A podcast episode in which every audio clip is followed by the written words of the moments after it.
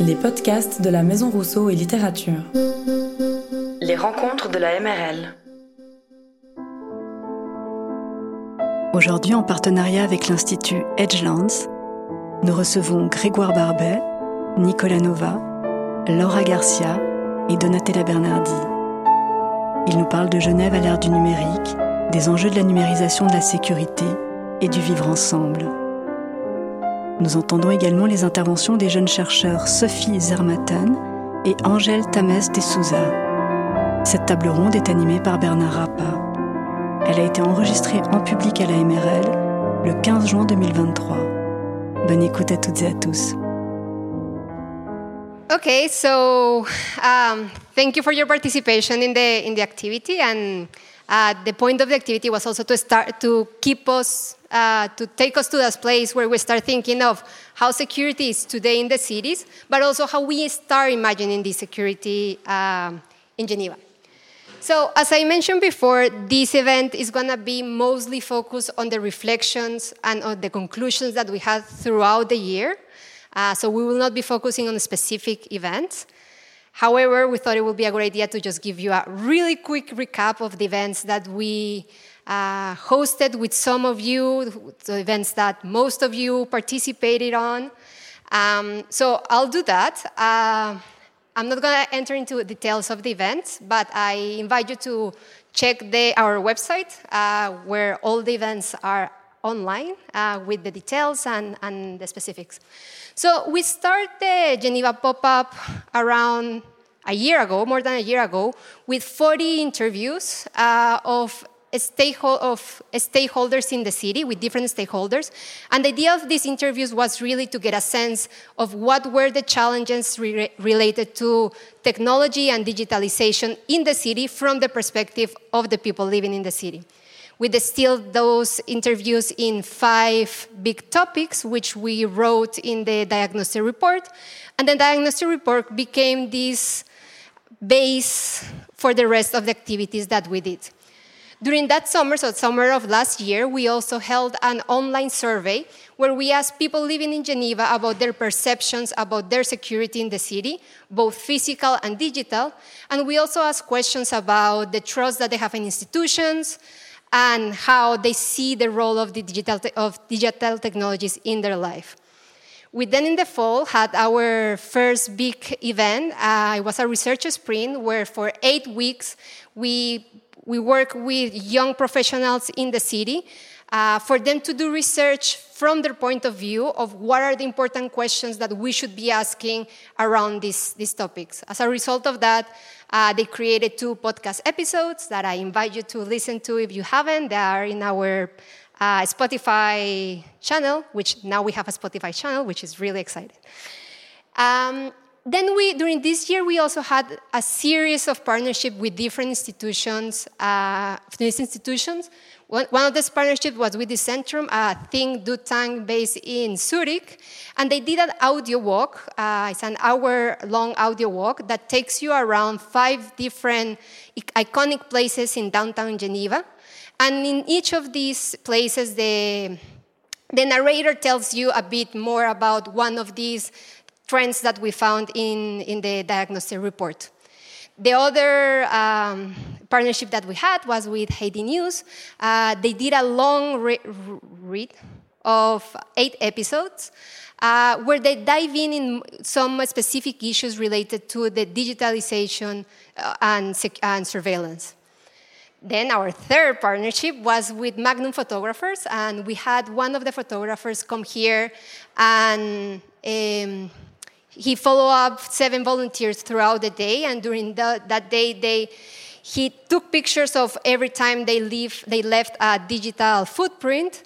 Uh, then he traced those footprints to the data centers worldwide where these data are uh, stored, and then he sent back some uh, postcards from those places as a way of kind of raising awareness of how the data that we produce here are, are also stored somewhere else.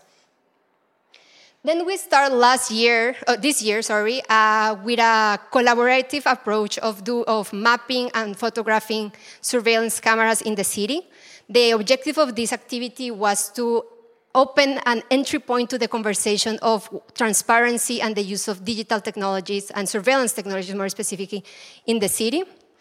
We then have our fourth and last partnership uh, with MATSA when they have local and international artists working with in the ground with local um, with local associations and local people to understand better how digital technologies are used by underground um, societies, groups like our day to day.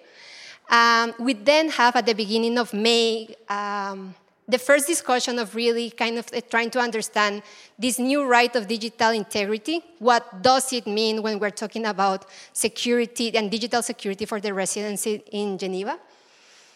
Last week, we had the first eh, edition of the Edgelands workshop, which their aim is to bring the concepts of security, surveillance, and coexistence to young people to understand those, those concepts from their lived life. Uh, so what, does they underst- what do they understand from this and how do they experience all these concepts that tend to be quite abstract? And finally, um, as a result of this year, we, we went through a lot of material, a lot of uh, articles, laws, news, and we compiled that on an annotated biography, which is now public on the website for everyone to, to access.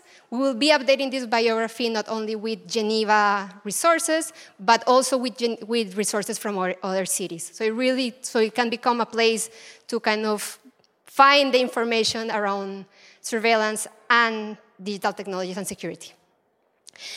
And that's one year in five minutes. Uh, so as, as I told you today, uh, we will really be focusing on these kind of main uh, conclusions that we found throughout this, this year. Um, we got together as a team and kind of review from each activity what were the main conclusions and the main observations. And then we group it in three main topics, which are the ones that we'll be touching today. And to talk about the first topic, I invite Sophie. Um, Merci. Bonsoir. Alors moi, je vais vous parler de quelques perspectives et attentes qu'on a pu euh, observer, euh, qu'ont les gens, euh, donc au travers de nos différentes activités, dont l'une était un micro-trottoir où on, a été à la rencontre des résidents et des visiteurs de la ville pour leur demander leurs opinions. Et donc je vais vous présenter quelques observations qu'on a pu faire. Euh, donc en ce qui concerne les perceptions de, la sécurité à Genève, on s'est rendu compte qu'en général, les gens se sentent plutôt sûrs dans la ville. Euh, il y a quelques variations. Euh, les facteurs qui influencent ce sentiment de sécurité, c'est principalement le genre, l'âge, l'expérience de vie et même l'humeur du jour dans certains cas. Et puis aussi, ben, ce qui est revenu beaucoup, c'est le lieu et l'heure de la journée. Donc on a, pas mal entendu euh, les quartiers à côté de la gare le soir, je m'aventurerai pas trop, par exemple. Euh, en, ce, qui concerne la sécurité euh, numérique, là on a pu constater que les gens ont quand même un peu moins confiance en l'État, dans sa capacité à nous protéger en ligne. Ensuite, en ce qui concerne le rôle et l'impact des caméras de sécurité, alors là on s'est rendu compte que les gens ne réfléchissent pas beaucoup à ces questions en fait. Euh, il y a une espèce d'acceptation euh, tacite de la présence de toutes ces caméras de sécurité, euh, mais sans vraiment se poser la question bah, à qui elles appartiennent, où, où, vont toutes ces données, etc. Donc les gens en général sont plutôt neutres par rapport à ces caméras, voire ont un sentiment assez positif et dans ces cas-là, en creusant un peu, on s'est rendu compte que les gens qui disaient que oui, les caméras leur font sentir plus en sécurité, c'est pas forcément parce que euh, ils pensent que euh, elles vont prévenir le crime, qu'il y aura moins de crimes, mais que s'il se passe quelque chose, au moins il y aura une preuve, il y aura une trace par, euh, les caméras. Voilà.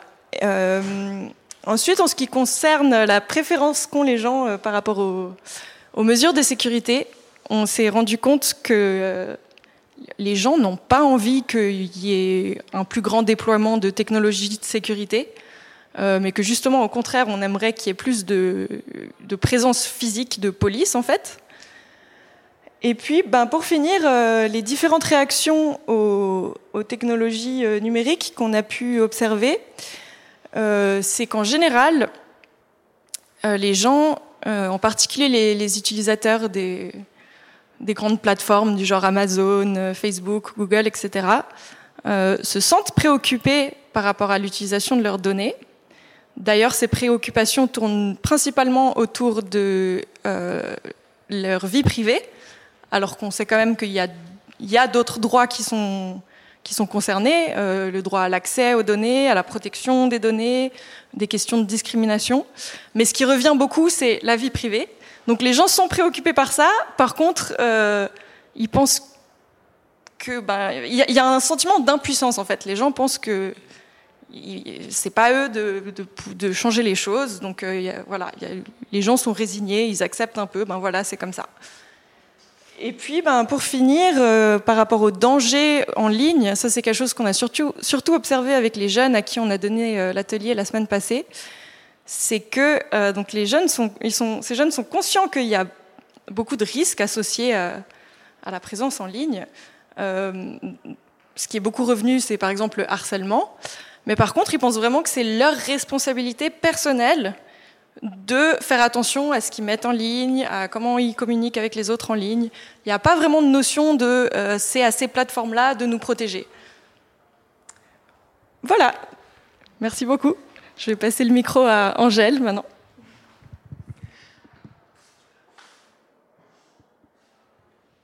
Donc voilà, moi je vais vous parler plus euh, de la transparence dans les technologies de surveillance et euh, dans la surveillance en général, et surtout avec le cas des caméras de surveillance.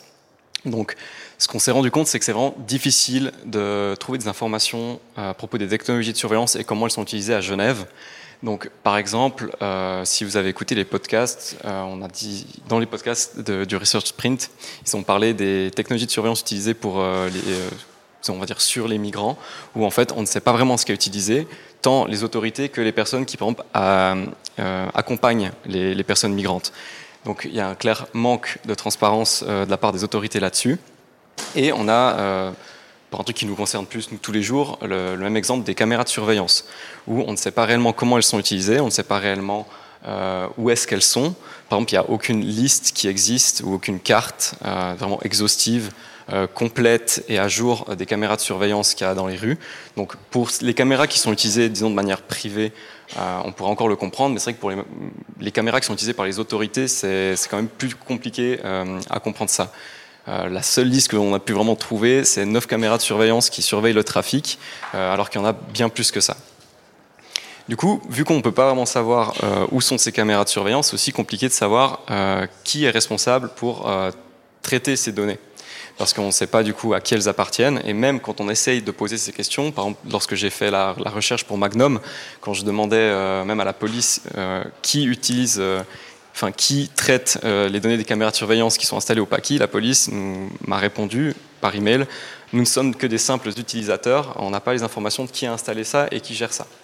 Donc il y a clairement, clairement un problème à ce niveau-là. De la même manière, vu que c'est difficile de savoir qui, euh, est derrière les, caméras de surveillance et qui est derrière l'écran, c'est compliqué aussi de, venir et poser des questions pour savoir où est-ce que les données sont traitées, où est-ce qu'elles sont euh, stockées. Donc on a pu quand même réussir à le faire dans, certains cas, mais quand on pose les questions, là encore une fois, ça devient flou, il y a un manque de transparence, de clarté. Euh, l'information la plus précise qu'on a pu avoir, c'est à le centre de données est dans la ville de Genève. Mais impossible de trouver une, adresse ou quoi que ce soit, ou savoir par qui c'est, par qui est-ce que c'est sécurisé, enfin comment est-ce que c'est sécurisé, ni, quoi que ce soit. Du coup, ça, ça nous mène au fait que les gens euh, ne se rendent pas compte des technologies qui sont utilisées. Et en partie, ben, si on prend de nouveau les caméras de surveillance, quand on a fait le Vox Pop, quand on pose les questions aux gens et qu'on leur demande euh, est-ce que vous savez si actuellement nous apparaissons sur des caméras de surveillance, ils ne savent pas. Quand on leur demande est-ce que vous savez qui sont euh, les personnes qui sont derrière euh, les écrans, derrière ces caméras de surveillance, ils ne savent pas non plus. Ils ne savent pas non plus où aller chercher ces informations, parce qu'on vient de le voir, c'est assez compliqué. Et aussi, très important, quand on leur demande, est-ce que vous savez quels sont vos droits par rapport à, disons, à votre image, si vous, êtes, si vous apparaissez sur une caméra de surveillance, ils ne savent pas non plus. Et ça, on ne peut pas vraiment en vouloir aux gens parce que moi-même, quand j'ai fait du coup cette recherche, je me suis rendu compte que nos droits, c'est, très, c'est vraiment très compliqué à comprendre en fait en fait, c'est compliqué de comprendre quels sont nos droits.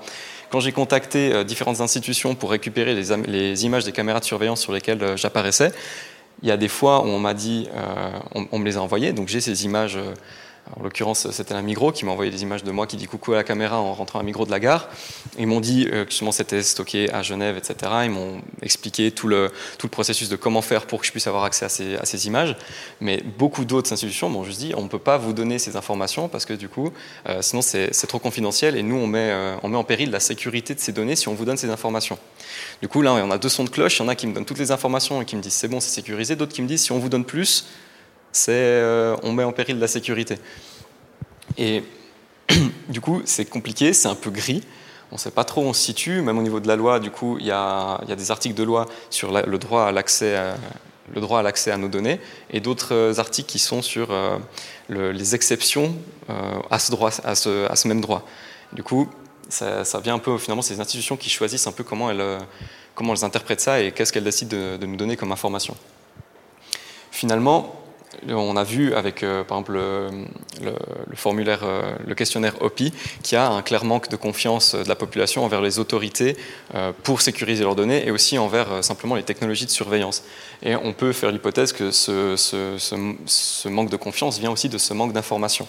Parce que quand on ne sait pas qui est derrière une caméra, qui gère ça, comment est-ce que c'est traité, etc., on, sait, et on ne sait même pas réellement comment sont utilisées ces images, ben ça devient très difficile de faire confiance.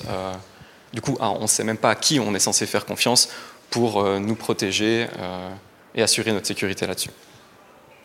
Euh, voilà. Pas de souci. Merci. Alors, ça c'est les... Merci Thank you for the thank you for, for, for the summary. Um, we will have a, a, an opportunity to kind of dive in more into the discussion, uh, but we just really wanted to give you these are the main observations that we have. At the end, we will also show, uh, share with you some of the emerging questions that we see that are going to be interesting to keep looking at as as we move on to the next year. So. So what I propose now is that we move to the panel and then we can do another activity um, to help the discussion and, and, the reflection. Merci Laura. Je propose à Donatella, Grégoire, euh, Nicolas de nous rejoindre. Euh, donc je crois que ce qu'on a, a bien compris avec euh, les éléments qui étaient posés par euh, Laura, Sophie, Angèle, c'est à quel point euh, toute cette euh, toute cette discussion autour de la numérisation de la sécurité impacte le vivre ensemble. Et donc, ce qu'on vous propose là pendant 20-25 minutes, c'est d'avoir une discussion panel, mais avec vous également. Hein. On est en petit comité, donc on profite de cette intelligence collective pour, euh, pour avoir cette, cette discussion. Et ce, qu'on aimerait faire, au fond, c'est partir de ce constat. Alors, on n'a pas pu le détailler parce que c'est quand même euh, un an de discussion, de sondage participatif, de workshop. Donc, allez, partez à la découverte sur le site. Mais on pourrait résumer tout ça en disant que ça a été un, formidable voyage de prise de conscience de l'impact de la numérisation de la sécurité sur le vivre ensemble et le contrat social. Hein. sur, évidemment, on est dans cette maison, et je profite de remercier Donatella de, de, nous accueillir une fois de plus. Ça a été un vrai, un vrai bonheur de travailler ici.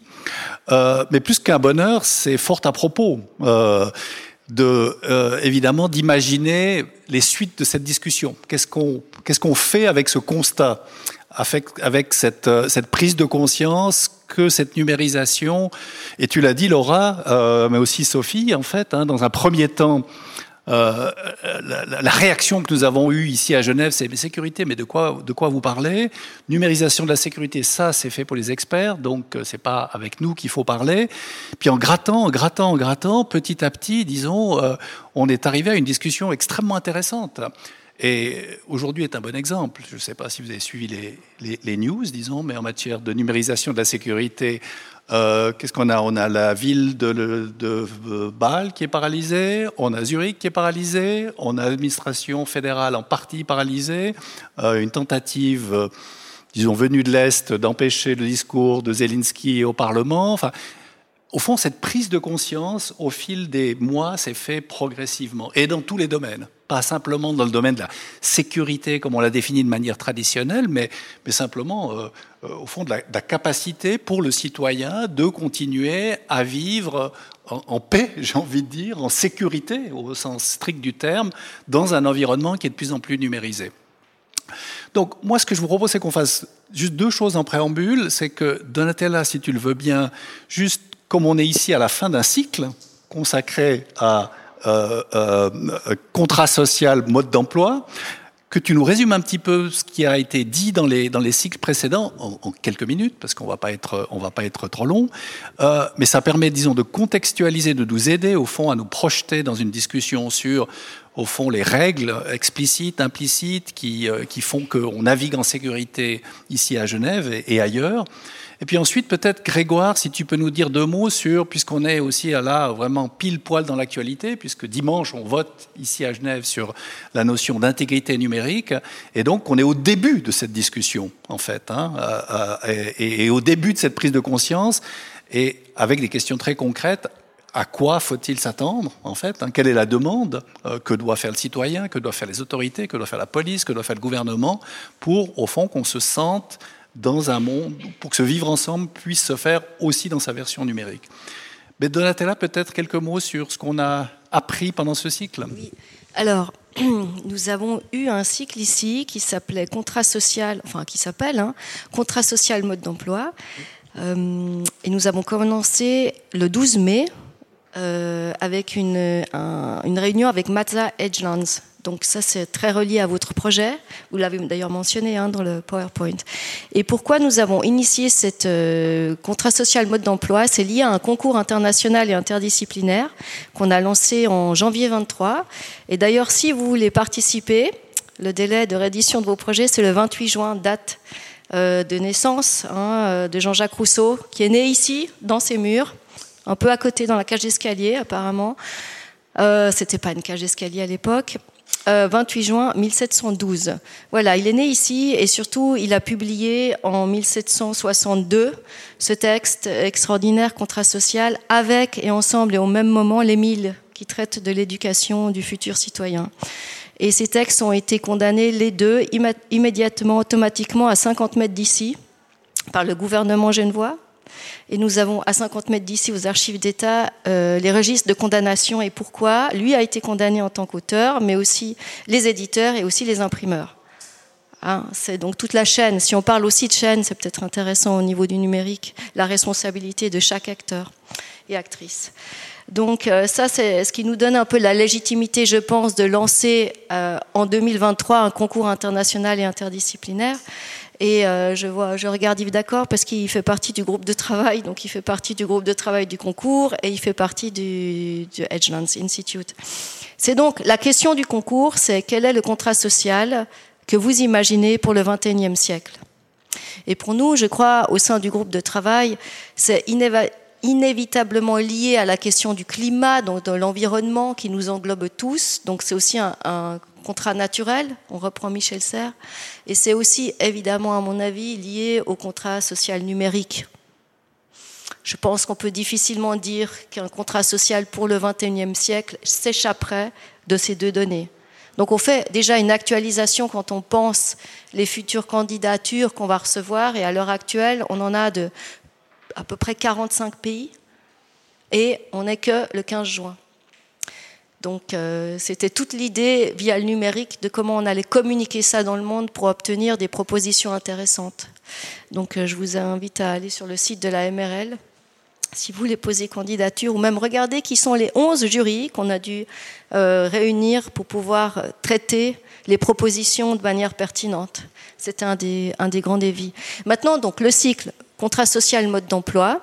On l'a imaginé euh, principalement en fait avec euh, l'équipe Edgeland, je dirais, et Bruno Bernardi, qui est donc un expert, le expert, apparemment l'expert dans le monde, d'après Martin Rueff, donc je le crois, euh, sur ce texte.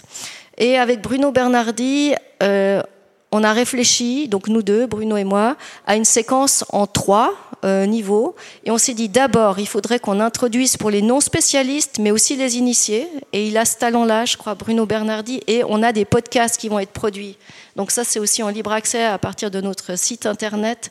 Il faut un tout petit peu de temps qu'on ait le temps de les monter. Hein. C'est pas demain, mais bientôt. Donc la première séquence, j'ai demandé à Bruno de parler de la fabrication de ce contrat social à l'époque de Rousseau, qui a connu différentes versions. Et ce qui est très intéressant, et là je parle des résultats, je le dis très synthétiquement, c'est qu'on comprend avec Bruno Bernardi et comme répondant il avait Fabrice Brandly, qui est un historien spécialiste de l'histoire de Genève au XVIIIe siècle, que Rousseau a eu ce talent extraordinaire d'écrire un texte qui à la fois est philosophique, qui pose des questions qui nous percutent encore aujourd'hui, ça je peux vraiment le dire, je crois que toute personne qui a assisté à ça était dans cette dialectique, et qui était hyper locale. En fait, Jean-Jacques Rousseau répondait à un contexte complètement genevois, qu'on peut suivre si on est un spécialiste, et il a fait différentes versions parce qu'il a, a tenté un dialogue, si vous voulez, avec l'élite à l'époque genevoise pour imaginer cette communauté et comment les gens pouvaient se sentir appartenir et être actifs au sein d'une communauté qui garantirait liberté et euh, égalité, équité pour tous et toutes. Et comment on fait ça? Et donc c'est ça que je retiens moi de la première session de Bruno Bernardi par rapport à la fabrication du texte, qui a pris des décennies à Jean-Jacques Rousseau, euh, euh, et il vous explique ça très bien. Lors de la deuxième, euh, deuxième rencontre avec Bruno Bernardi, qui était le 26 mai, euh, on a parlé d'une autre dimension, c'est les avatars de Jean-Jacques Rousseau, parce que vous savez qu'on a fait tout dire à ce texte du contrat social. Et c'est ça aussi qui est fascinant.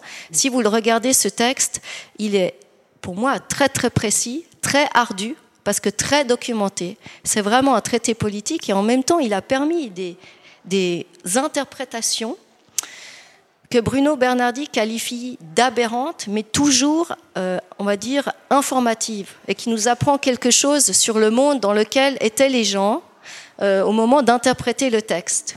Et en face de lui, il y avait le 26 mai une philosophe euh, politique, on va dire, de l'histoire politique, Simone Zurbuchen, qui a pris deux exemples où on a interprété le contrat social comme un modèle politique totalitaire, et là, je fais une petite aparté, on pourrait dire ce big eye dont on a l'impression quand vous parlez de ces caméras, en fait, c'est complètement absurde. Personne ne sait vraiment qui les met en place, qui récolte les données. Simplement à vous écouter, c'était fascinant ça.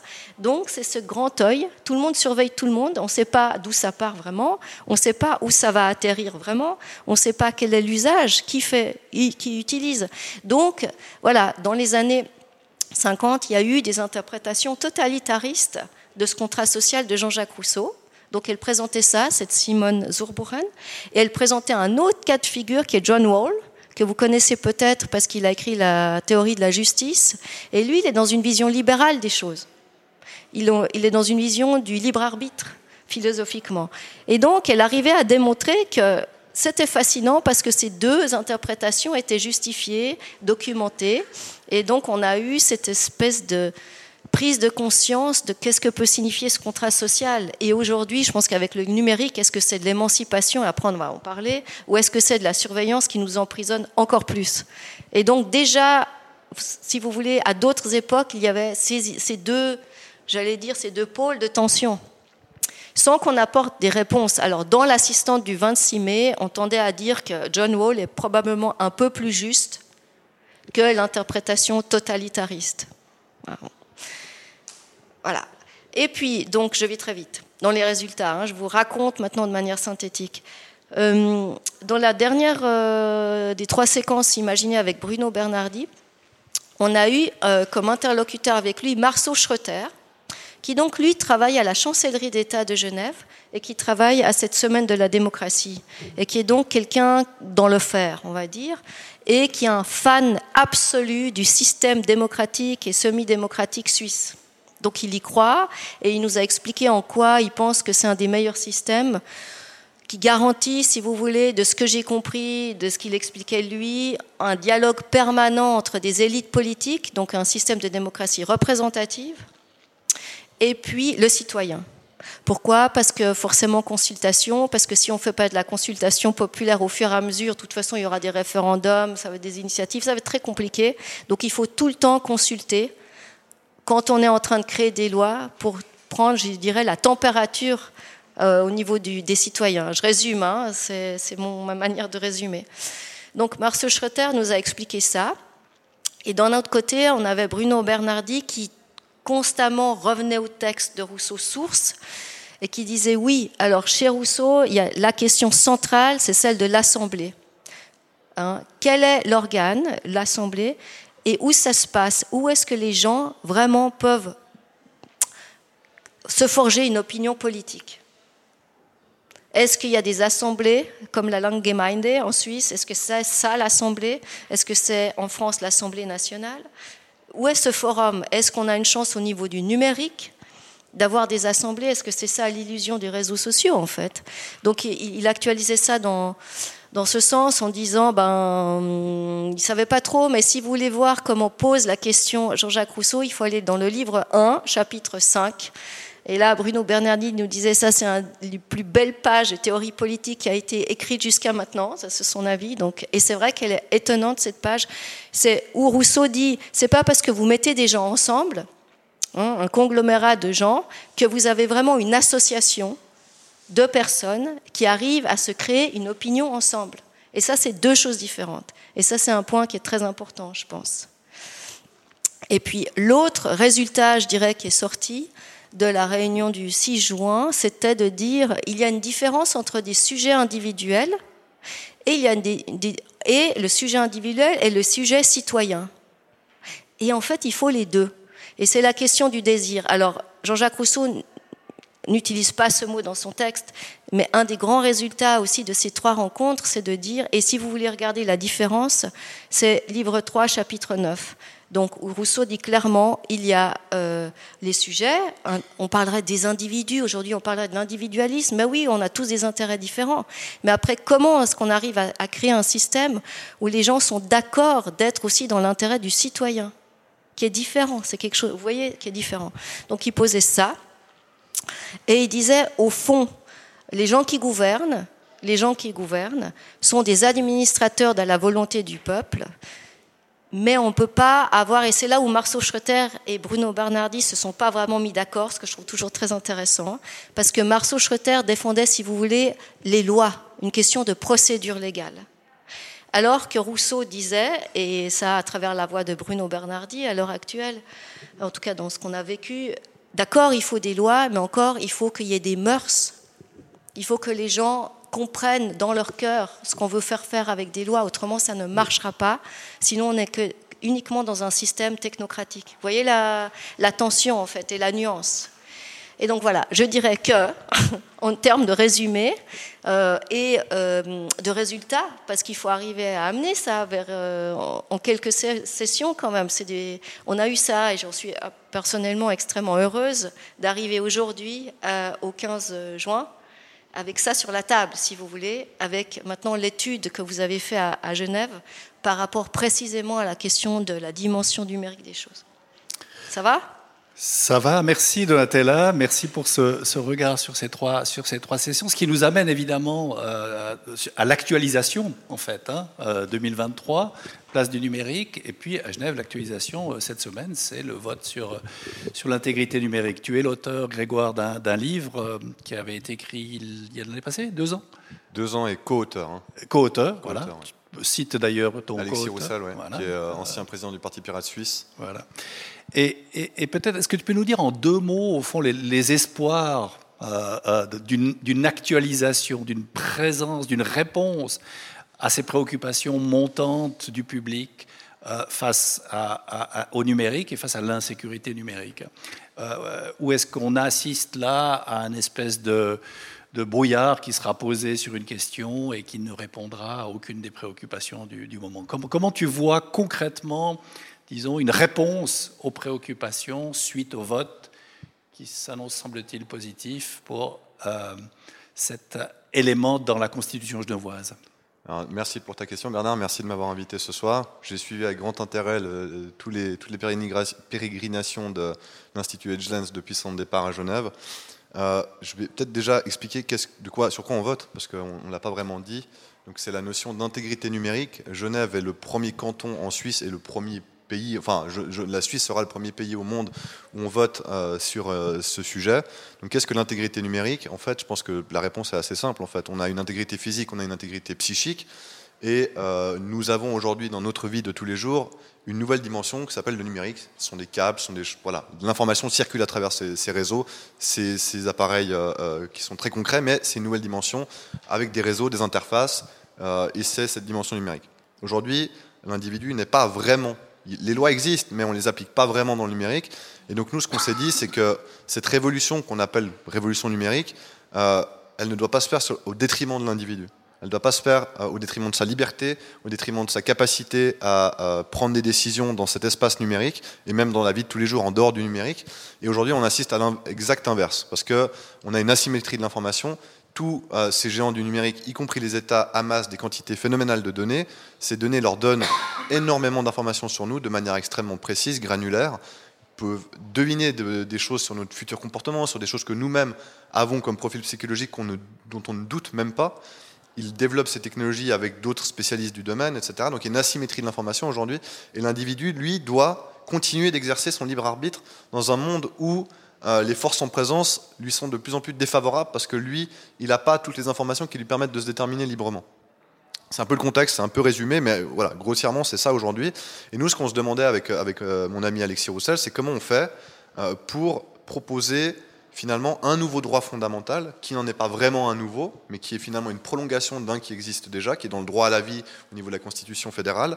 Ce nouveau droit, en fait, comment il peut venir et relancer une réflexion politique, sociétale, juridique autour du numérique qui aujourd'hui existe, mais vraiment de manière extrêmement euh, parcellaire et qui doit s'imposer à nous comme une discussion, un débat de société qui est fondamental et qu'on n'a pas vraiment. Donc aujourd'hui, pour vous résumer, en gros, Genève va adopter, il y a vraiment de grandes chances parce que tous les partis sont d'accord, il n'y a pas d'opposition formelle à ce nouveau, à cette nouvel ajout dans la constitution genevoise.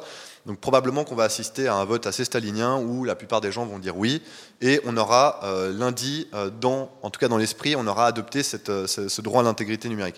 Est-ce que ça va changer le monde? Non. Soyons clairs, même si j'adore ce sujet et que je le porte avec cœur, ça ne va pas changer le monde demain.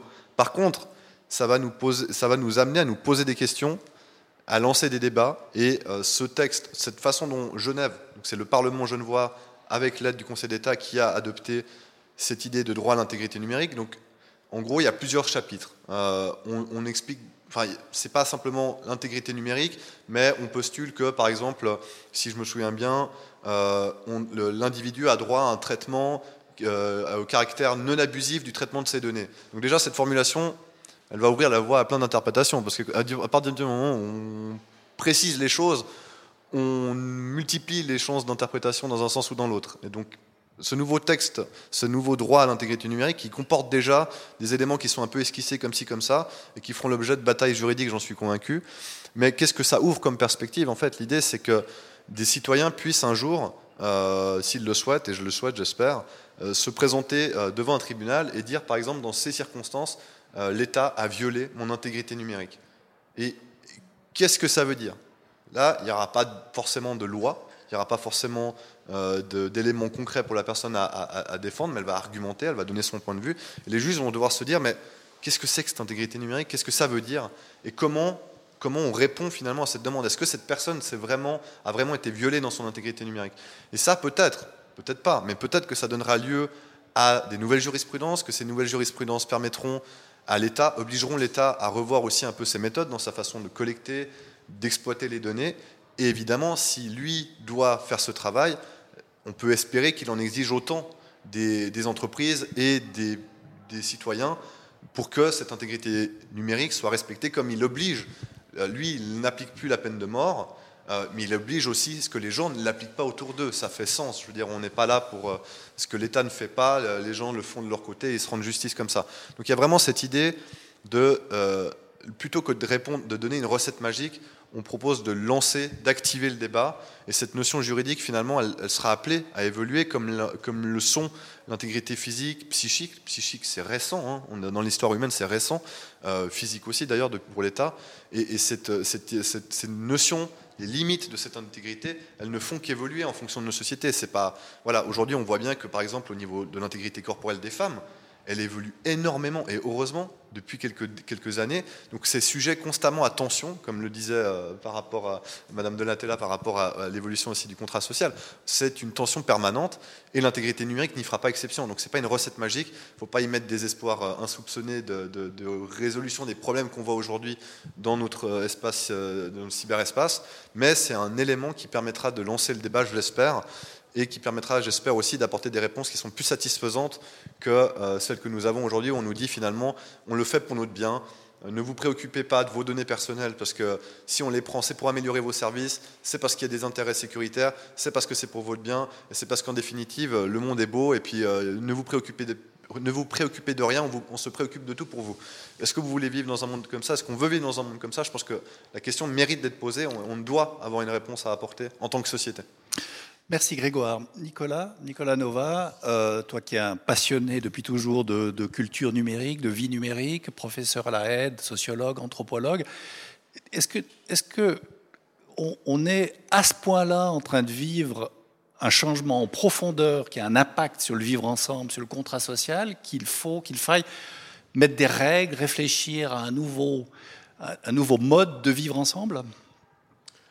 Bah, il, est, certain que enfin, ce qu'on quand on appelle euh, révolution numérique tous ces phénomènes hein, qu'on discute ici, euh, il y a là-dedans tout un ensemble de phénomènes qui un sacré changement. Hein. Puis le, le, ça date pas d'une année. Hein. Enfin, je pense que on pourrait repartir quasiment 40 ans en arrière. Hein. L'informatique personnelle, l'avènement euh, du téléphone mobile, d'Internet, etc., etc. donc d'un point de vue, euh, je ne vais pas faire un résumé des, travaux en sociologie des usages du numérique, mais on a toutes sortes de descriptions, euh, de travaux de recherche qui montrent bah, la façon dont ça transforme nos manières de travailler, nos manières d'être ensemble. Enfin, je pense qu'on on, s'en rend tous et toutes compte, surtout si on a connu l'avant en fait, hein, si on a vécu, par exemple, avant, d'avoir un téléphone mobile, avant d'avoir un ordinateur connecté à Internet. Hein, vous imaginez bien la, grande, la, grande nuance. Alors, la, question que ça, pose là, derrière, c'est pas forcément celle de l'écart par rapport à, avant, mais plutôt celle de bah, comment euh, ces changements amènent à toutes sortes de tensions, d'inégalités,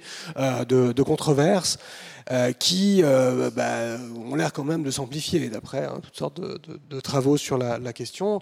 Et avant même de parler de la question euh, de, réguler tout ça, moi, ce qui m'interpelle le plus, puis c'est aussi ce qui a été retransmis un peu dans les, résultats de, l'enquête qui a été menée par Edgeland, c'est le, niveau de mécompréhension en fait de ce à quoi on a affaire, et, qui est quand même, c'est là où il y a un phénomène qui est, qui est assez euh, important à relever. Alors, est-ce que, après, je ne suis pas historien, mais est-ce qu'il est inédit dans l'histoire de l'humanité? Hein, Je ne vais pas me prononcer, mais euh, globalement, il y a quand même un, phénomène particulier d'un niveau de complexité qui fait que, euh, à la différence du passé où vous aviez, je sais pas, un, un vélo ou un moulin, vous le regardez physiquement, vous comprenez avec un certain temps, vous allez comprendre les mécanismes. Hein. et vous prenez un smartphone, hein, vous l'ouvrez, bah, ou vous avez une voiture, une Tesla, vous, ouvrez le coffre, vous, ouvrez, vous allez voir un espèce de, bidule noir, un peu comme 2001, l'Odyssée de l'espace, hein, avec les singes qui gesticulent autour. Et on a un peu l'impression qu'on ne peut pas saisir en fait la, compréhension de ces phénomènes-là.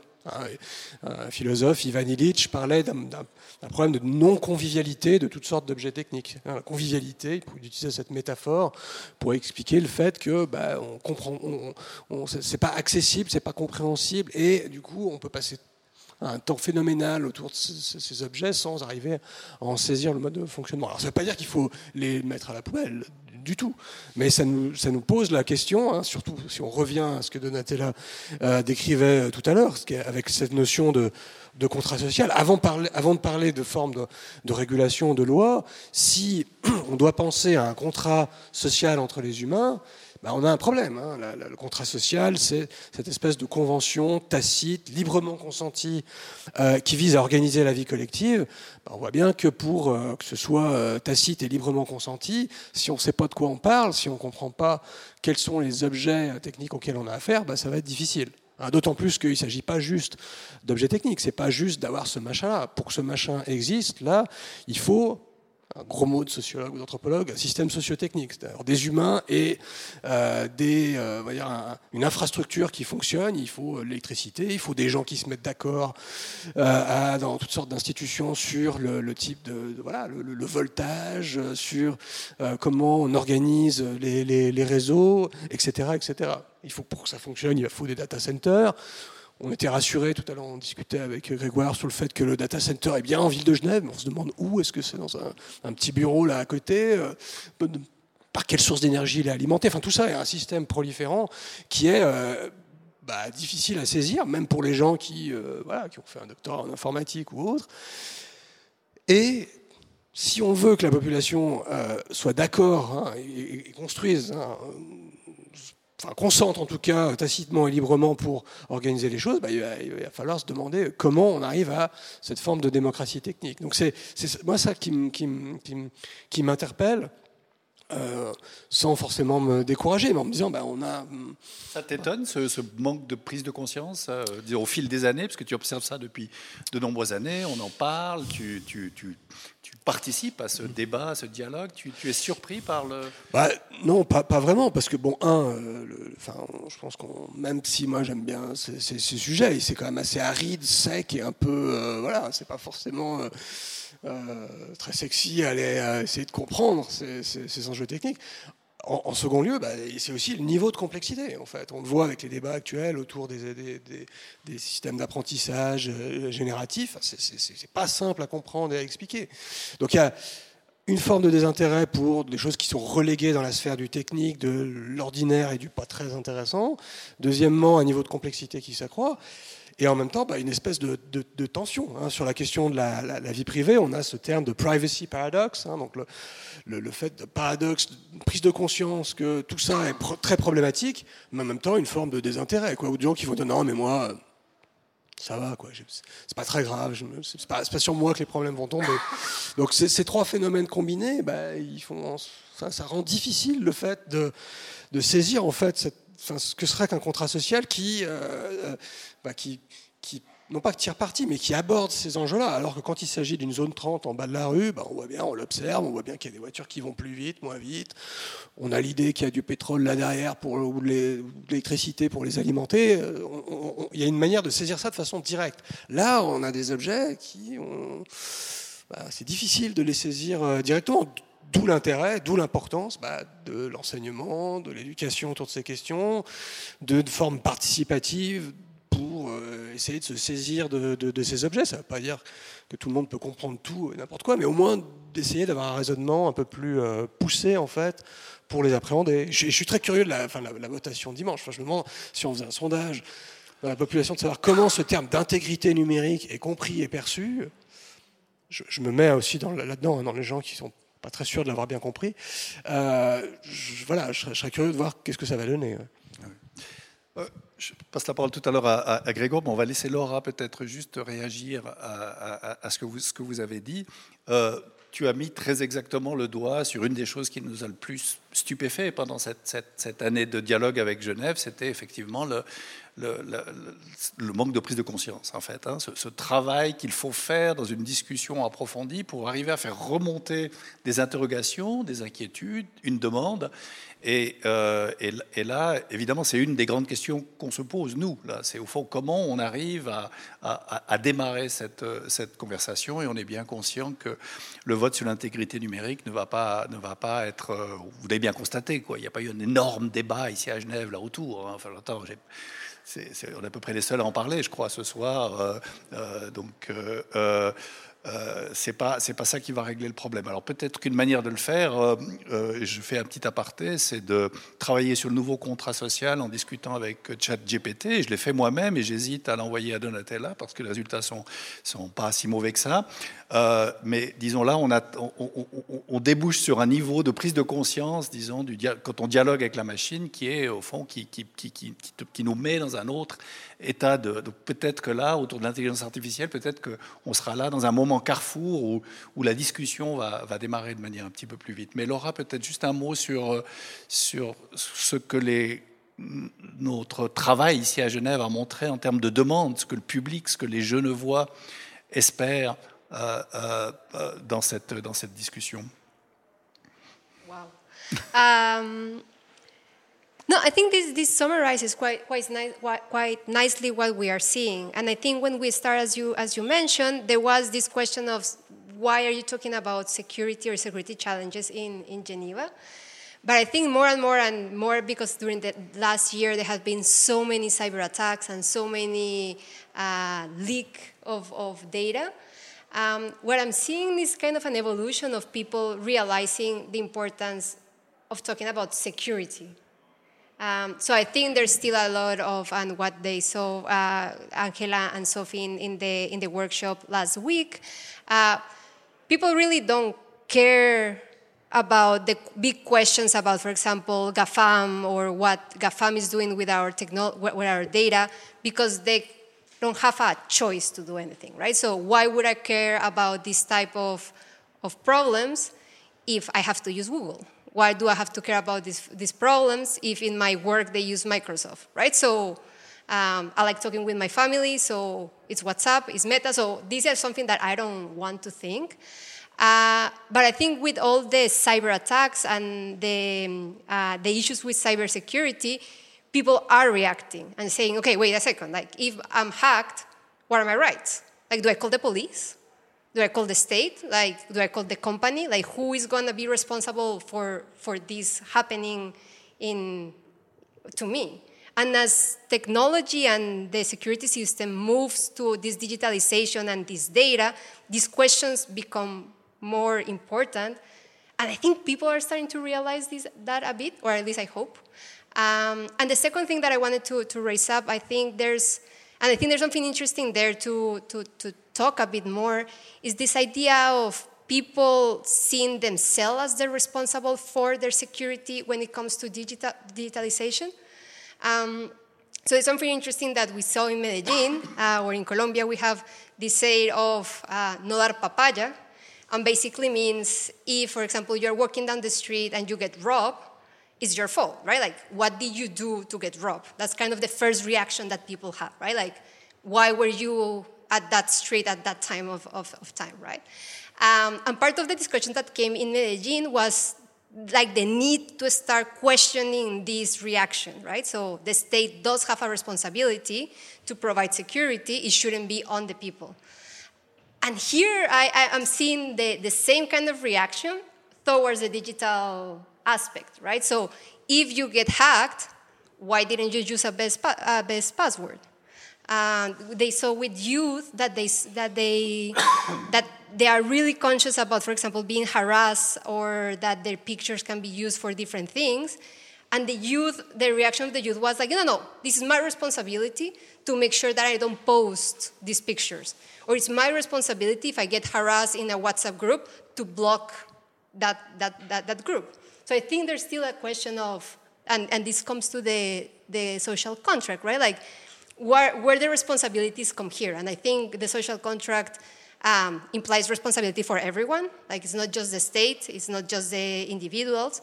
It's also maybe should also include the private companies. But what is this interaction between the three actors that I think is an interesting question, and that security, because it's so personal and so close to people, kind of brings up that debate maybe in an easier way.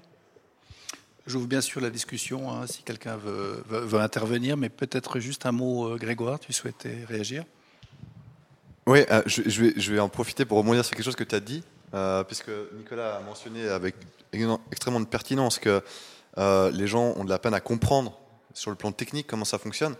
Moi, je pense que on doit éviter ce débat de la technique pour avoir un débat des concepts, en fait. Parce qu'aujourd'hui, notre monde, euh, certes, il a changé technologiquement, mais les concepts fondamentaux qui régissent nos, sociétés, euh, à mon sens, n'ont pas beaucoup évolué. On est dans des relations de pouvoir, des relations de domination ou pas, et c'est comment on organise la société autour de ces concepts qui sont euh, assez bien identifiés, je pense, qu'il y a suffisamment de littérature autour de ces concepts pour les, pour les, pour les appréhender de manière globale pour tout le monde.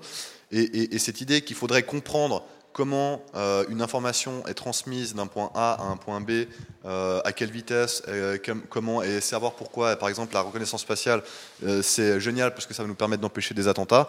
Je ne suis pas sûr que ce soit l'enjeu du débat, en fait. La, technique, c'est souvent ce qu'on nous met, qu'on nous oppose comme un non, mais vous y comprenez rien, ne vous vous en préoccupez pas, c'est notre affaire.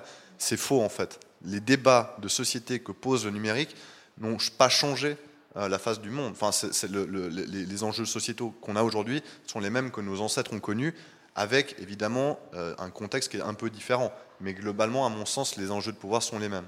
Et, euh, aujourd'hui, on assiste vraiment à une, captation de ce pouvoir en des petites mains, des gens qui ont la capacité de comprendre, de lire en fait finalement ce qu'on avait à l'époque.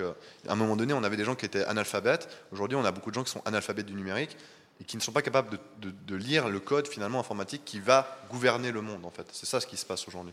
Et tu parlais du fait d'avoir une conversation avec ChatGPT. Là aussi, par exemple, en termes de langage, c'est fondamentalement faux. On n'a pas une conversation avec ChatGPT. On met quelque chose et, le programme d'intelligence artificielle de ChatGPT va tenter de trouver une réponse statistiquement la plus plausible au, mot qu'il va, va avoir de cesse de mettre dans sa réponse. Enfin, c'est très résumé, c'est très vulgaire, mais en gros, c'est pas une conversation. La seule conversation qu'on a, c'est nous-mêmes avec nous-mêmes, et après on interprète en plus les réponses de ChatGPT en se disant c'est génial, il, m'a inventé le monde, enfin il a, il a revu les choses et tout, alors que statistiquement il a fait, enfin voilà, il a fait des maths quoi. Euh, et donc aujourd'hui, on a besoin, je pense vraiment, de garder à l'esprit que le langage aussi, c'est un champ de, bataille euh, profond, énorme, et qu'on est en train de perdre parce qu'on laisse euh, des entreprises, on laisse des, visionnaires comme Elon Musk, comme Sam Altman de PNI dicter finalement comment on doit présenter ces technologies. On doit dire que ChatGPT est une hallucination. Non, ChatGPT, c'est pas un être humain. Il n'a pas d'esprit, il n'a pas d'hallucination. Il a des bugs, il a des glitches, il a des éléments qui sont purement informatiques, qui s'expliquent et qui sont compréhensibles en fait. C'est pas une hallucination, genre il est sous drogue et puis il a vu quelque chose. Non, le, langage est important. Et si on ne met pas les mots, et c'est pour ça que je pense que le débat, il doit toujours être, il doit toujours, on doit toujours rappeler ces choses-là, le débat, il doit être remis au goût du jour avec des bons mots pour décrire les bonnes choses. Et c'est pour ça que je pense que la technique, c'est important, c'est fondamental, mais c'est important de revenir au concept. Et sur la sécurité, je suis désolé, j'ai fait un long aparté, sur la sécurité, c'est la la même chose en fait. Aujourd'hui, on a un État qui nous dit, en, en termes de cybersécurité, c'est pas son rôle d'intervenir, c'est pas son rôle de protéger les gens. Vous appelez la police parce que vous avez été volé, on va vous dire, mais est-ce que vous aviez un bon mot de passe? Est-ce que quand vous faites cambrioler chez vous, on vous dit, ah, vous auriez peut-être pu installer cette nouvelle, euh, cette nouvelle euh, euh, sécurité qu'on met, ces barres. Moi, j'ai ma mère, elle a une barre comme ça. À chaque fois que je vais rentrer chez elle, c'est infernal. Mais elle a cette barre. Et, ça lui donne le sentiment d'être encore plus en sécurité. Est-ce que personne ne vous dit ça? Si vous appelez la police et qu'ils viennent constater un vol chez vous, on ne vous dit pas Madame, monsieur, vous auriez quand même pu acheter, euh, c'est un peu de votre faute. Aujourd'hui, dans le numérique, on est là-dedans. Aujourd'hui, on est dans la responsabilisation de l'individu. On dit si l'individu il échoue, s'il n'est il est, il pas en sécurité, c'est de sa faute. C'est un problème quand même. C'est qu'on a un changement. L'État ne se projette plus. Il, se, se, lui-même se décrit comme incompétent aujourd'hui à défendre des territoires qu'à l'époque il occupait lui-même en termes de société dans un sondage euh, participatif que, nous avons fait, qui a duré pendant plusieurs semaines en ligne, 700 personnes ont participé. Et, euh, et, on, au fond hein, une série de questions à partir des questions de base que nous avions mis en ligne. Euh, au final, à peu près 85% des, des, gens qui ont participé se sont dit en insécurité numérique. si on avait fait un sondage sur l'insécurité physique, 85% de Genevois qui nous annoncent une insécurité physique, j'imagine qu'on aurait une discussion politique assez, chaude sur, euh, sur, cette question. Euh, là, là ce n'est pas le cas. Donc, c'est quand même ça le, fond de la question. C'est au fond comment, c'est ce que Nicolas, tu, évoquais, c'est comment on démarre une discussion à partir de quelque chose qui est quand même malgré tout difficile d'accès, en fait, hein, que, le, que, le, point d'entrée, mais à l'évidence, le public recherche ce point d'entrée. Est-ce que, Nicolas, tu as l'air assez pessimiste sur la possibilité. tu, tu, parles d'éducation, mais là, on est en train de parler de, disons, pour certains, d'une certaine urgence à lancer ce débat. Bah, le pessimisme il vient aussi du fait. S'il y a des questions, levez la main, Yves, et puis. Oui, deux questions. Mais il, vient du, fait que j'ai l'impression que c'est un débat qu'on a régulièrement depuis un moment. et puis, euh, j'ai l'impression d'avoir grandi avec depuis l'adolescence et, que ça change peu. Quoi. Et, aussi le fait que la symétrie, elle va croissante. C'est-à-dire le, le, fait que beaucoup de ces systèmes, ou le choix de ces systèmes est fermé. Enfin, il suffit de voir les, les débats, par exemple sur euh, les clouds souverains en Europe, c'est-à-dire d'avoir où est-ce qu'on stocke nos, données. Enfin, on a l'impression que la seule possibilité, c'est d'utiliser les trois gros prestataires euh, gigantesques sur cette planète. Et puis il y a une question de pour, le dire rapidement, enfin, sur des, il y a des prestataires locaux qui peuvent faire des choses tout à fait intéressantes, mais euh, pour des raisons, ah bah non, mais ils font pas tout non plus, c'est pas fluide, comme on n'a pas le confort, comme euh, je sais pas Dropbox ou ce qu'on peut faire avec Amazon, on va pas les utiliser. C'est à ça que ça, se joue en fait. Et on, l'a vu aussi ce débat sur l'utilisation de systèmes open source euh, dans, différents contextes. Alors évidemment, c'est pas une généralité. Il y a des endroits où on sort de tout cela, mais ouais, ça incite pas en fait à, aller dans une direction où on essaie de penser des systèmes qui euh, soient peut-être, euh, voilà, où les données soient pas juste, on sait pas juste qu'elles sont stockées ici, mais euh, avec un prestataire qui a d'autres velléités commerciales. Donc il y a une telle force d'un monde commercial qui s'est accaparé numérique, on a l'impression qu'il n'y a pas d'autres alternatives, alors qu'elles existent quand même, mais elles ne sont pas forcément soutenues. Deux questions dans la salle. Bon, merci beaucoup pour ce, pour ce débat je trouve très intéressant. Et juste, j'ai une question par rapport un peu à la séquence. Il me semble que souvent, par rapport à une problématique difficile, comme celle que vous abordez, je pense vraiment à la question de la numérisation de notre société, en particulier la sécurité, la tendance c'est de dire ben, on fait des lois, on régule, et après on espère que les tribunaux vont en fait définir euh, avec nous, contre nous, euh, ce qui va se passer. Or, moi, je vous ai entendu, puis ça, c'est quand même vachement intéressant. Il me semble qu'il y a tout un parti dont on ne parle pas, vous, l'avez abordé, c'est en fait la question des mœurs, la question de la liberté, la question au fond du désir, euh, la question de l'autonomie, de la liberté. Vraiment, si on pense le contrat social comme tel, mais j'aimerais juste bien vous entendre par rapport à ça. Où est-ce qu'on investit, en fait euh, la partie qui n'est non régulée, euh, qui, est, qui est en fait sur ce qui se fait de nous, qui moi m'intéresse dans le contrat social aussi, qui est justement ben, un collectif qui se crée, alors ça peut se faire dans l'éducation peut-être, il me semble qu'on cherche, que je comprends, hein, c'est rassurant, un problème, une loi, euh, et on espère que ça va agir et ça va cadrer un peu en attendant. Où, est-ce que, où est que ça se déploie ailleurs? Dans quel autre interstice ça déploie? Et j'aimerais bien vous entendre parce qu'il me semble qu'il y a quelque chose là que je vois émerger dans votre discussion que je trouve très intéressant. C'est celui qui est souvent associé à une partie du numérique, mais dont on parle moins aujourd'hui, c'est celui de toutes ces zones d'ombre, euh, euh, plus ou moins légales, plus ou moins euh, illégales, et d'avoir des gens qui se foutent complètement par du droit d'auteur et qui téléchargeaient. Enfin, on a vu toutes ces histoires-là, mais depuis, depuis, un, depuis un certain temps, comme une manière de, soit défendre l'accès à une culture, c'est aussi une, une forme d'utopie qui, qui, peut être perçue comme critiquable, hein, de propriété privée, mais donc il y a des arrangements qui sont trouvés par des acteurs pour autant qu'ils ont une certaine compétence technique pour les mettre en place individuellement, collectivement, en, petits groupes. Euh, mais là encore, enfin, ça pose la question de l'autonomie. Alors ça, ça c'est un, premier point. Puis un deuxième élément de réponse, c'est que c'est une chose de faire des lois, mais c'est une chose après de voir les pratiques. Euh, des êtres humains avec tous ces objets techniques, les, les manières de les réguler parce que quand, j'écoutais par exemple le, propos de Grégoire sur la question de l'intégrité numérique, je me, demandais comment ça allait se passer dans les tribunaux après. Comment, euh, enfin, quelle est la part de pouvoir aussi euh, importante on peut imaginer qu'il est euh, ici par rapport à des sociétés qui, bon, bah, voilà, on peut essayer de leur tordre un peu la main, mais ça va pas fonctionner. Donc, est-ce qu'il n'y a pas d'autres manières de penser D'où mon point sur l'éducation, en fait, et de, construire des voilà, des, usages, des, des, pratiques collectives. Hein. On se pose la question dans des organisations, c'est le cas dans des entreprises, c'est le cas dans des écoles, de se dire bah, comment nous, collectivement, on choisit d'utiliser les, services numériques? Est-ce qu'on euh, éteint nos serveurs le soir pour plus qu'on ait d'emails euh, euh, on, a un droit à l'oubli? Mais, et donc ça, c'est un débat, enfin, dans le débat, on n'entend pas trop parler de ces, questions-là, alors qu'en fait, ça peut aussi se faire au niveau d'organisation, ça se fait dans les familles. Enfin, vous, connaissez, vous avez peut-être des exemples de, de, familles qui en ont marre des books WhatsApp et qui se mettre quelques petites règles. Alors, moi, je trouve assez intéressant d'un point de vue socio-anthropologique de voir comment, à des niveaux infra-légaux, enfin, dans des pratiques sociales, il y a déjà des, formes de, régulation qui se mettent en place, parce que des gens en ont marre, parce que des gens prennent conscience qu'ils peuvent aussi reprendre une part de pouvoir. Maintenant, la question là derrière, c'est comment tout ça peut passer à une échelle un peu plus grande, parce que si c'est juste trois familles qui décident, ou, trois entreprises qui décident d'arrêter les emails le soir, on ne va pas tellement avancer merci beaucoup. C'est vraiment un débat fascinant. J'ai juste une réaction par rapport à ce que tu as dit, Grégoire, sur le fait que euh, les, langages génératifs comme euh, ChatGPT sont un système d'optimisation. Moi, je pense qu'à un moment, il y a quand même un éléphant dans le corridor où euh, on doit peut-être prendre la, perspective des humains et qu'est-ce qu'un ce qu'un cerveau humain.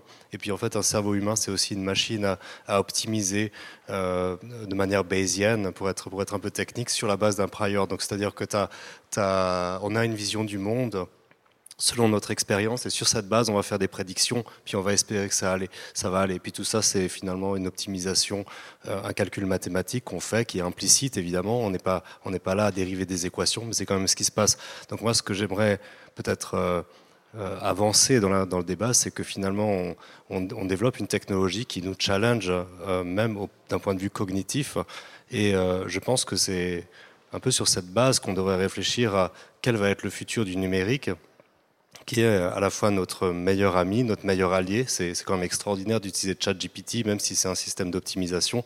Euh, quelle relation on va forger avec ces, avec ces technologies et comment l'humain en fait va, va, va devenir, qu'est-ce qu'il va devenir en tant qu'espèce par rapport aux technologies qu'il a inventées, de la même manière qu'il a inventé le feu, qu'il a inventé l'agriculture, qui, qui, ont, qui ont changé l'espèce humaine de manière, de manière fondamentale.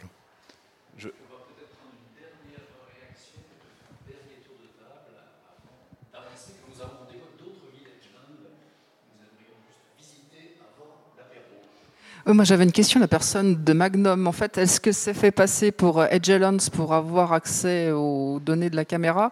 Parce que typiquement, en tant que citoyenne ou si je suis journaliste, bah, je me suis aperçu que les données que je peux récupérer sont, sont pas les mêmes. Donc, c'est la première remarque. Et la deuxième remarque, c'est en fait, sur la prise de conscience. J'ai l'impression qu'en fait, tout ce qui est dans la surveillance, les données, c'est un peu comme euh, le dérèglement climatique. Finalement, on en a conscience, mais c'est des fois, c'est peut-être plus confortable de ne rien faire tout en en ayant conscience. Donc voilà, c'est un peu. Je, je, vois vraiment une analogie entre les deux. Quoi. Voilà, je vais à l'aéroport de Genève, il y a autant de monde qu'avant le Covid. Pourtant, on sait que c'est pas forcément tellement bien de prendre l'avion. Mais par contre, voilà, je sais que je suis surveillé, mais je vais continuer à utiliser Google, machin, etc. Et après, moi, je pense qu'au niveau individuel, moi, je suis plutôt activiste dans le domaine des données.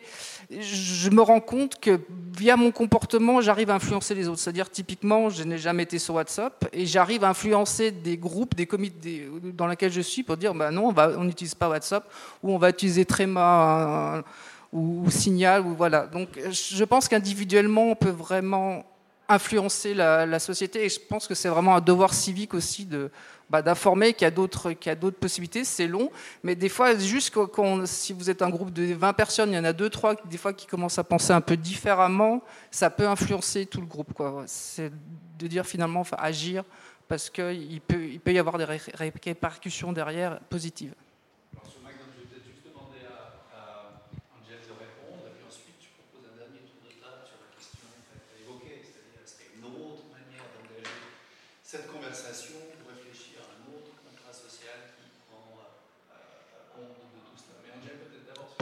Euh, je me suis toujours présenté comme une personne qui effectuait une recherche, donc pas juste un simple disons, citoyen qui voulait avoir un accès à, son image. Et que je dise que je sois seul ou avec euh, l'Institut de Chance, ça n'a pas changé grand-chose.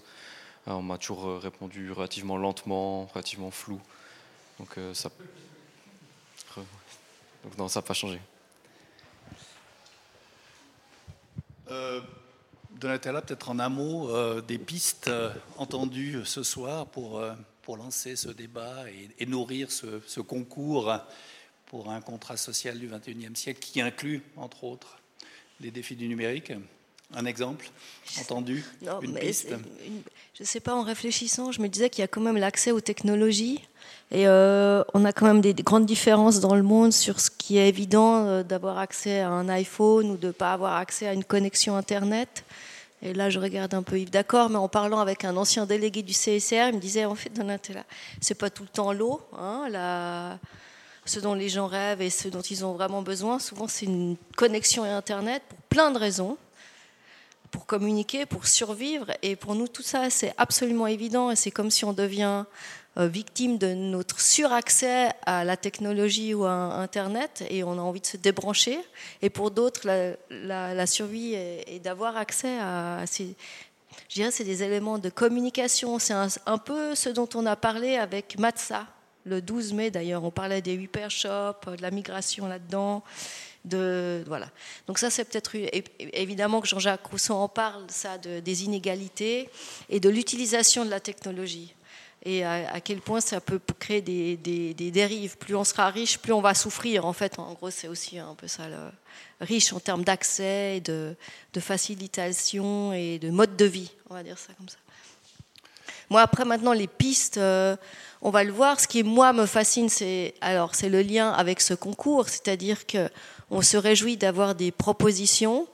Et là où moi je me réjouis énormément, c'est de voir comment contrat social est interprété dans différents lieux du monde et par qui en fait. Et on tape beaucoup sur l'association, ça je l'ai peut-être pas dit, mais évidemment que les collectifs sont invités à, répondre, hein, et on a déjà des associations qui nous répondent, des mouvements citoyens et de voir ce que les gens font avec leurs ressources dans un lieu donné et ce qu'ils comprennent eux par contrat social. Et peut-être qu'ils sortent de ce piège ah mais de toute façon c'est trop gros et de toute façon on a des gens qui maîtrisent tout et qui on est. pour moi il y a beaucoup la question de l'échelle et là il y a la question de l'impact. Et ce sera je pense une très belle leçon de voir que ben, dans certains pays du monde ou de certaines propositions, on va dire ça comme ça, la question n'est même pas de dire ah, ils sont trop grands, de toute façon ils maîtrisent tout, ils ont toutes mes données quelque part, mais de dire moi j'ai envie de faire ça. Parce que c'est ça euh, qui compte. Il y a une proposition tunisienne qui a beaucoup, euh, pour mentionner juste ça, hein, qui a beaucoup touché le head of project, Patrick Gossaté. Il me disait il y a un truc qui c'est pas bien, super bien formulé, mais regarde Donatella, c'est une association tunisienne qui aimerait œuvrer à faire que quand des gens décident de partir de Tunisie pour rejoindre l'Europe à travers la Méditerranée, avec tout le pourcentage de décès, de morts hein, en eau, ils ne prennent pas leurs enfants. Et en fait, on a envie de créer un futur orphelinat pour des gens qui nous laisseraient leurs enfants, pour que ces enfants ne meurent pas. Enfin, moi, j'en ai la chair de poule à lire ça. Et c'est-à-dire, il n'y a pas le complexe, j'ai pas le meilleur iPhone. C'est juste dire, on a envie de sauver ces gosses parce qu'en fait, euh, ils sont pas maîtres de leur vie. Enfin voilà, vous comprenez le truc. Donc ça, c'est moi, si vous voulez, mon intérêt en, engageant des forces humaines et beaucoup de travail pour faire qu'on ait accès à ces besoins liés au contrat social du XXIe siècle, puisqu'ils ont envoyé leur, euh, dossier. Et voilà, je, m'arrête là-dessus. C'est très détaillé. En fait, c'est un exemple. Grégoire, euh, donc les lois vont pas tout régler, mais après ce vote stalinien de dimanche, euh, disons, non. Euh, non. Qu'est-ce qu'on, je, vais essayer attaque le problème? Je vais essayer d'être court. ce que j'aimerais dire, peut-être qui est très important et qu'on ne le dit pas assez, donc moi je suis journaliste, je crois aux vertus de la vulgarisation, de la connaissance. Je pense qu'aujourd'hui on a tendance à croire que parce qu'on a Internet, on a toute la connaissance du monde, c'est faux. c'est pas parce que, en plus il y a ce phénomène de bulle de filtre, mais chacun a son univers numérique qui lui est propre. Euh, et il n'a pas nécessairement c'est pas parce qu'il a accès théoriquement à tout qu'il a connaissance de tout. Ça, c'est déjà un premier point. Et puis, il y a le reste du monde. On a tendance à croire que parce que nous, en Occident, on voit les choses comme ça, le monde entier voit les choses comme ça. Et c'est parce qu'on a tendance aussi à croire que parce que le monde euh, se numérise, euh, il y a une globalisation de la pensée et qu'il y a une tendance à à homogénéisation de la pensée. Un mot difficile, hein, euh, surtout en fin de journée. Mais euh, euh, ce phénomène n'a pas tant lieu que ça. Et il y a plein de sociétés humaines encore aujourd'hui où la, technologie n'a peut-être pas le même rapport que nous, on a aujourd'hui aussi ici. Pour plein de raisons, ne serait-ce que notre rapport au travail, notre rapport à la, à la démocratie peut-être. Enfin voilà, il y a plein de raisons. Et on les oublie en fait. On les oublie souvent dans le débat. On va pas s'inspirer d'eux, c'est eux qui doivent s'inspirer de nous. On a toujours cette idée que nous, on est le centre du monde et que les autres, ils comptent pas. Et donc j'aimerais bien en fait ce contrat social, si on doit en, trouver un, déjà, c'est de faire émerger ça dans la tête des gens, c'est de se dire qu'il n'y a pas, il a pas d'inéluctable. Euh, il n'y a pas de proposition qu'on ne peut pas aborder, de, de débat qu'on ne peut pas mener. Et il faut s'informer, il faut euh, essayer de comprendre le monde dans lequel on vit pour pouvoir ensuite mener ces questions, ces, questionnements, ces débats. Il n'y a pas de solution idéale. Un jour, je pense que soit en fait, on arrive à faire émerger des lois, à faire émerger des changements dans la société, soit il y aura des révolutions, soit il y aura des soulèvements, en tout cas, de gens qui, à un moment donné, diront stop, ça ne leur convient pas, et on arrivera à des, euh, mouvements sociaux qui seront euh, autrement plus compliqués à gérer, je pense. Aussi avec la question du climat, hein, parce qu'on parle beaucoup de numérique, mais le climat en fera aussi partie de cette équation. Nicolas, la conclusion appartient forcément à l'anthropologue. L'homo sapiens, là, il, va arriver à, créer ce dialogue et faire évoluer euh, les, règles pour vivre ensemble à, l'heure du, numérique Je ne saurais pas le prédire, mais... Tout ça en 30 secondes. En 30 secondes, euh, non, s'il y avait un point sur lequel avancer, mais qui est un peu quelque chose qu'on a déjà dit, c'est qu'il faut, il faut du collectif, en fait. Alors, la, première idée, quand on dit du collectif, c'est l'État va réguler ou une instance supranationale va réguler, mais là, je reprends la, question de Yves D'accord dans le sens où en fait, il y, a, entre l'individu et euh, l'État ou une instance supranationale, en fait, il y a tout un continuum en fait d'actions euh, collectives qui peut être, qui vont de la, famille à la petite organisation, à la coopérative. On a là, si je prends juste le, cas suisse ou européen, on a toutes sortes de modes d'organisation et de prise de, de, décision euh, collectives qui peuvent être faites. Alors ensuite, est-ce que c'est fait euh, librement, tacitement euh, Ça, je ne sais pas, mais ça amène à un deuxième point, c'est on a besoin d'instances pour le, faire. Hein, et, donc, bah, c'est ça qui est peut-être à réinventer, c'est-à-dire comment des formes qui peuvent être délibératives ou de prise de décision mais pas forcément grandiloquente, juste étatique. Comment, à, différents niveaux, dans cette espèce de, continuum euh, collectif, hein, de, la, famille à la petite organisation en passant par la grande, on peut commencer à discuter, à échanger. C'est déjà un premier, un, premier pas pour prendre des décisions sur des, usages de ces objets-là. Qu'est-ce qu'on choisit d'utiliser, qu'est-ce qu'on refuse d'utiliser euh, pour nos données, etc. C'est comme si c'était un espèce de tabou, ou alors tacite dans le mauvais sens du terme. On, prend par défaut ce qui est disponible, mais voilà, ce serait de démarrer là-dessus, je pense, qui serait une, bonne ligne de, une bonne horizon en fait à garder à l'esprit. Merci Nicolas, merci Grégoire, merci Donatella. Laura, je propose qu'on continue la, la visite avec euh, assez rapidement un contact avec les autres Village Land pour savoir qu'est-ce qu'elles peuvent nous apprendre. Euh, je te passe le micro. Merci à vous.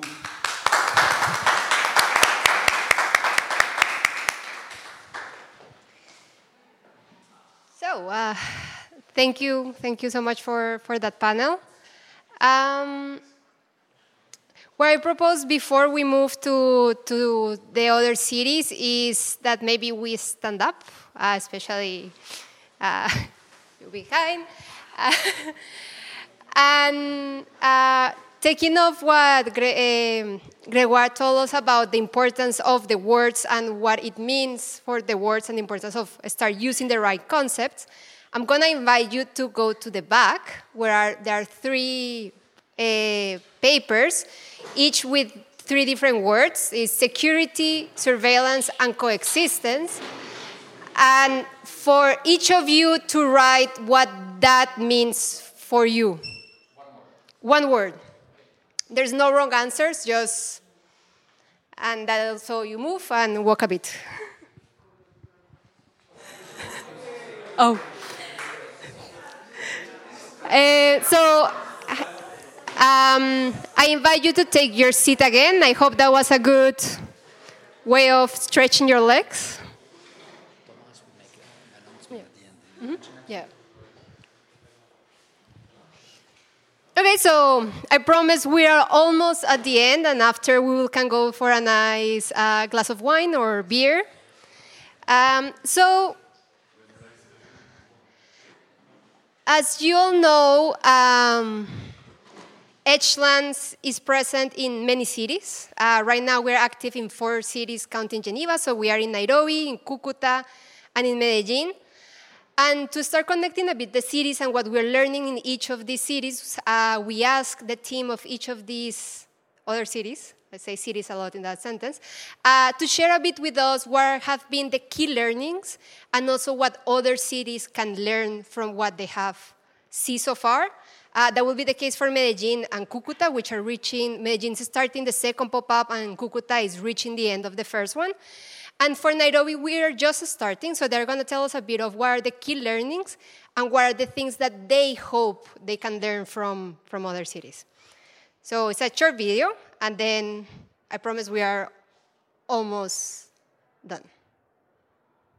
Hi everyone, my name is Maria Camila. I am from Medellin. Hi. My name is Hello, Geneva. Santiago here from the Excellence Institute.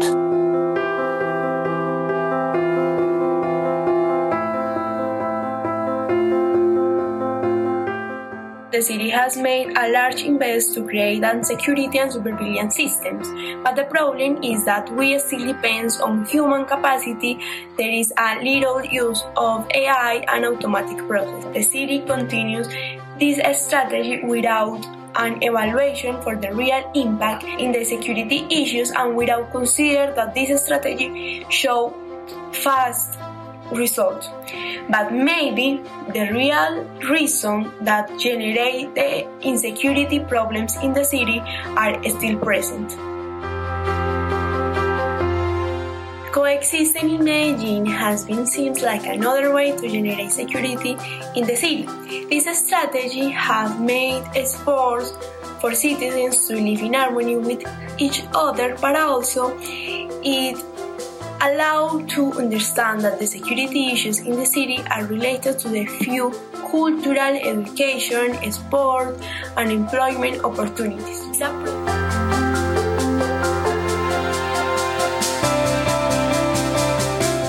There are very few avenues of participation for citizens and for institutions to come together and work together. Cucuta is a very big city, almost 1 million people, uh, made up of smaller municipalities, and many times they don't talk to each other.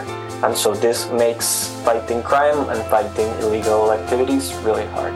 Many times, security issues are really social and economic policy issues uh, that need a different approach other than policing.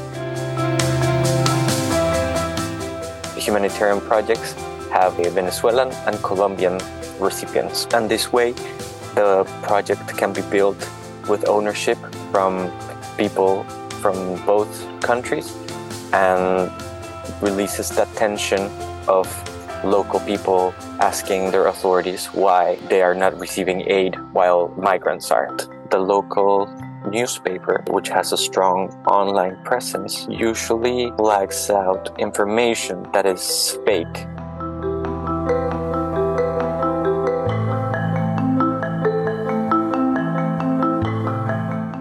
Is that despite the deployment of surveillance technologies in different parts of the city by both public and private actors, the state of crime has not really changed. Crime uh, have not really been deterred as expected by having CCTV cameras deployed in the city. There is also increased privatization of security in residential areas and commercial buildings in the city owing to the increased rate of crime in the city. Nairobi needs, and let's say mostly through its legislative processes, uh, need to have these laws in place where we are guided on how we deploy surveillance technologies. Another thing that is really lacking, and it's a gap in our legislative processes, is lack of public participation in um, drafting or even um, advocating on uh, policies that touch on security. In Kenya, issues of security are termed to be top secret issues. So it doesn't really get to the grassroots so that Kenyans understand why we are having certain legislations touching on security, why are we using these technologies, and what would be the reasons behind uh, the government deploying such um, technologies. So.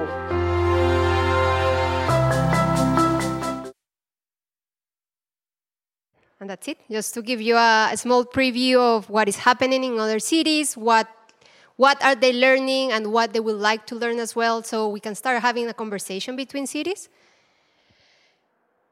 And as I promised, we will finish with some emerging questions. Uh, these emerging questions are going to be important for us as we move to the second year of, of Edgelands, as this will guide a bit of what we do and uh, the interactions that we have. Um, from the three big topics that we talked today, we have actually three questions per, per topic. Um, we will share with this, this with you uh, later on. But um, I think, as you will see, a lot of the questions reflect a bit of what we talk in, in the panel, right? So it's this idea of we have this that is happening, now what, right? Like, how do we improve information? And when we're talking about, for example, in, in transparency, when we're talking about the use of technologies in security, is different from the use of technology in a commercial uh, relation, right? So and I think the conversation so far, for example, with GDPR, and the conversation usually goes around the use of Google of your data. Uh, but when we're talking about security, maybe the, the rights should be different. Maybe what we're asking or what we, um, as, as government and as private companies providing security, have to provide to the, to the individuals is different. What is clear is that there should be some more information, right? But what is something that we, we can reflect a bit more? Um, and also, this, this uh, I'm not going to go through all of them, but just kind of general, general ideas. Um, and then uh, also this idea, and really concentrate about the social contract of this idea, start thinking about responsibilities, right? So, what should be each responsi- the responsibility of everyone in society, of individuals, of private companies, of the government? Um, and, and again, how can if this the traditional concept of social of the social contract usually is a, a relation between people and the government and the people do, do certain sacrifices and the government provides certain goods but maybe in this new social contract maybe we should start also thinking about the private companies, right? So, what's the role of the private companies in all this? Where we tend to regulate them and to treat them as some extra, like entities outside of this idea of responsibilities and obligation. Maybe there's something uh, to think about of what should be the role. And to that, um, thank you so much. And before you go, I'll give the, the microphone for a little announcement. Merci beaucoup Laura. Merci à tous. Euh, c'est très rapide. Euh, je suis le président d'Open Geneva, qui est une association qui a pour le but de promouvoir l'intelligence collective pour euh, innover à la frontière entre la société et la technologie. Et puis Récemment, on a gagné, on est fait partie d'un énorme consortium européen de, plus de 55 millions pour construire les, les, les, véhicules autonomes de transport public du futur. Et puis Genève est un test site, un site test avec les TPG. Et euh, la raison pour laquelle ce consortium a gagné, c'est parce que euh, on a proposé que les citoyens soient en fait euh, les acteurs du développement technologique. Donc ces, ces, véhicules autonomes seront à Genève opérationnels dans 5 à 7 ans environ. Et l'idée, c'est de dire n'attendons pas que ces véhicules soient dans la nature pour ensuite demander aux citoyens qu'est-ce qu'ils pensent qu'on devrait faire, mais plutôt qu'est-ce qu'on peut faire maintenant, tout de suite avec les citoyens, pour, euh, en fait faire des services qui soient respectueux euh, de, leurs besoins, mais aussi de leur intégrité numérique. Très concrètement, la semaine prochaine, on va faire un hackathon, donc un marathon d'innovation qui aura lieu au campus Biotech pendant 24 heures. On, peut rentrer chez soi la nuit, mais l'idée c'est de commencer vendredi soir et de terminer euh, vendredi, samedi en milieu d'après-midi. Et on, avec, on va être une trentaine de personnes environ. Le but c'est vraiment d'imaginer euh, et de réfléchir à comment les citoyens peuvent être impliqués dans euh, le design d'un service public qui va être vraiment très concret dans 5 à 7 ans et comment est-ce qu'on pourra ensuite dire, ben voilà, les citoyens ont créé du consensus, se sont alliés en communauté, collectivement. On en a beaucoup pas entendu parler aujourd'hui. Pardon, c'est aussi tard pour moi. Je, pense à Grégoire qui a, aussi galéré un peu avant. Et, voilà, du coup, l'idée, c'est qu'on vous, vous invite à participer. Et puis, c'est une grande aventure sur quatre ans. On commence à Genève, mais ensuite, il y aura des effets à Oslo et aussi en Allemagne. Donc l'idée, c'est vraiment de, créer des jalons, pas seulement pour Genève, euh, mais aussi pour le, reste de l'Europe dans le cadre de ce projet européen. Donc euh, j'espère, Laura, si c'est possible, quand vous envoyez les slides aux participants, si on peut faire un petit lien vers, euh, vers notre hackathon, ce serait vraiment super. Merci beaucoup. Ah. Important, il y a aussi une challenge qui fait le lien avec la sécurité et la sûreté, donc aussi tout ce qui est protection des données, mais aussi la sécurité au sein du véhicule, comment ça marche s'il n'y a pas de, conducteur. Donc si vous êtes intéressé déjà dans cette problématique, il y a aussi des autres choses autour, mais euh, peut-être que c'est quelque chose que vous... Et juste, merci Nathalie, notre chef de projet, trop trop forte, donc désolé d'avoir oublié ça. Le, dernier point, c'est que souvent quand on entend parler de hackathon, donc de marathon d'innovation, on pense que c'est technique. Nous, on veut des citoyens juste enthousiastes et, motivés à changer les choses. Euh, l'expertise ne compte pas. Ce qui compte, c'est votre expérience en tant que citoyen, en tant qu'humain. C'est ça, ça qui compte pour nous. Voilà, merci beaucoup.